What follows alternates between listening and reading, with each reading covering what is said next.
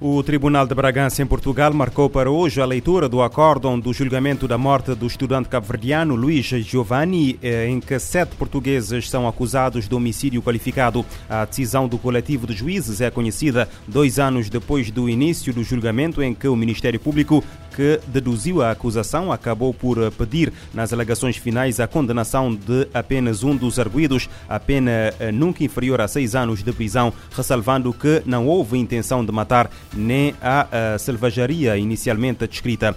O procurador conclui que se tratou de uma alteração entre um grupo de caverdianos e um grupo de portugueses sem que se saiba quem bateu em quem e que uh, um dos portugueses que admitiu ter um pau terá atingido a vítima quando manuseava o mesmo na direção de outro caverdiano. As defesas insistem que uh, se tratou de uma rixa e há de dúvida sobre se a morte de Luís Giovanni terá resultado de uma pancada ou de uma queda reforçada pela autópsia que foi inconclusiva. A leitura do acórdão já esteve marcada duas vezes, a primeira para setembro e foi adiada devido à alteração aos factos que levou à nova inquirição dos cabo-verdianos e a segunda para dezembro também não ocorreu eh, por problemas de saúde de um magistrado. Os factos ocorreram na madrugada de 21 de dezembro de 2019, mas o caso só ganhou visibilidade depois da morte do jovem de 21 anos, 10 dias depois, a 1 de janeiro de 2020.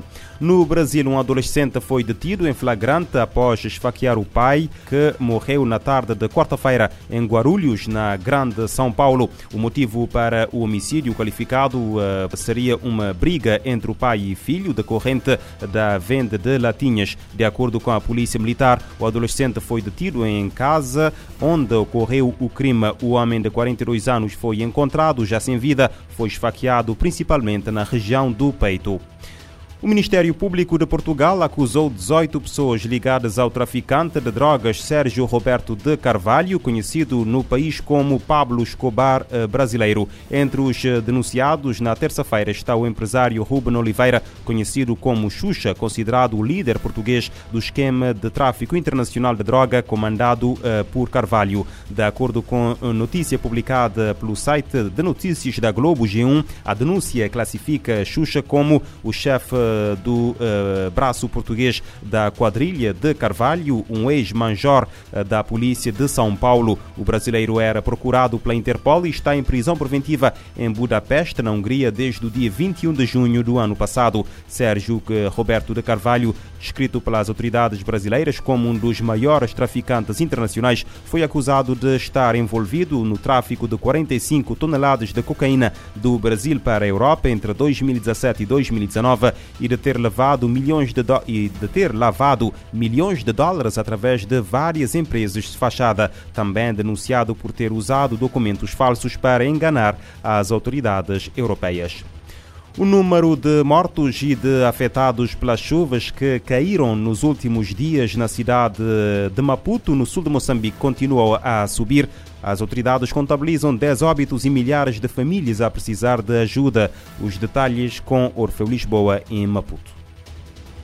É a própria presidente do Instituto Nacional de Gestão de Risco de Desastres de Moçambique, Luísa Meck, que traça o balanço das chuvas que afetaram nos últimos dias a cidade e província de Maputo, no sul do país. Nós contamos atualmente com cerca de 43.426 pessoas que foram afetadas durante estas enxurradas. Temos ainda para este número 8.685 mil eh, famílias que de facto também foram afetadas. Contamos atualmente com 10 óbitos. O governador da província de Maputo, Júlio Parruque, garante que o comportamento das bacias está em monitoria e não descarta a retirada compulsiva da população em zonas de risco de inundações. Ninguém deve se expor ao risco. Ao mínimo sinal de recolher, as famílias sem colaborar. A Direção Nacional de Recursos Hídricos emitiu um alerta de risco de inundações para a província de Gaza no fim de semana devido à subida do caudal do rio Limpopo de Maputo para a RFI Orfeu, Lisboa. Balanço das chuvas em Maputo sobe para 10 mortes. A ONU lança um apelo de mil milhões de dólares para auxílio após terremoto na Turquia, que fez dezenas de milhares de mortos, feridos e deslocados. Os eh, fundos visam apoiar 5 milhões e 200 mil pessoas.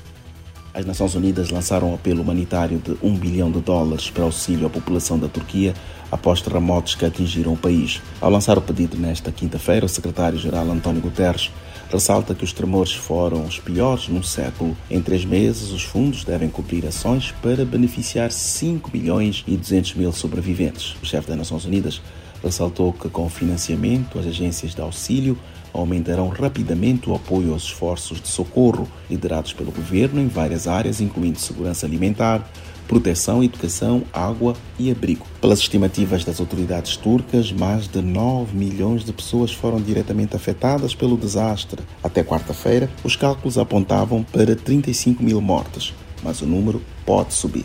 De acordo com a Agência da ONU para Refugiados ACNUR, mais de 1 milhão 740 mil refugiados vivem nas 11 províncias afetadas pelo desastre. Na declaração, Guterres enfatiza que o país acolhe o maior número de pessoas de todo o mundo e tem demonstrado enorme generosidade com seus vizinhos sírios há anos.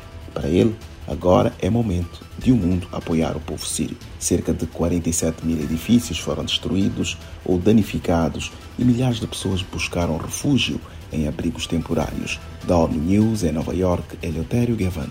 O secretário-geral para os assuntos humanitários Martin Griffiths diz que muitas famílias foram separadas e centenas de crianças ficaram órfãos ou incapazes de se reunir com os seus pais.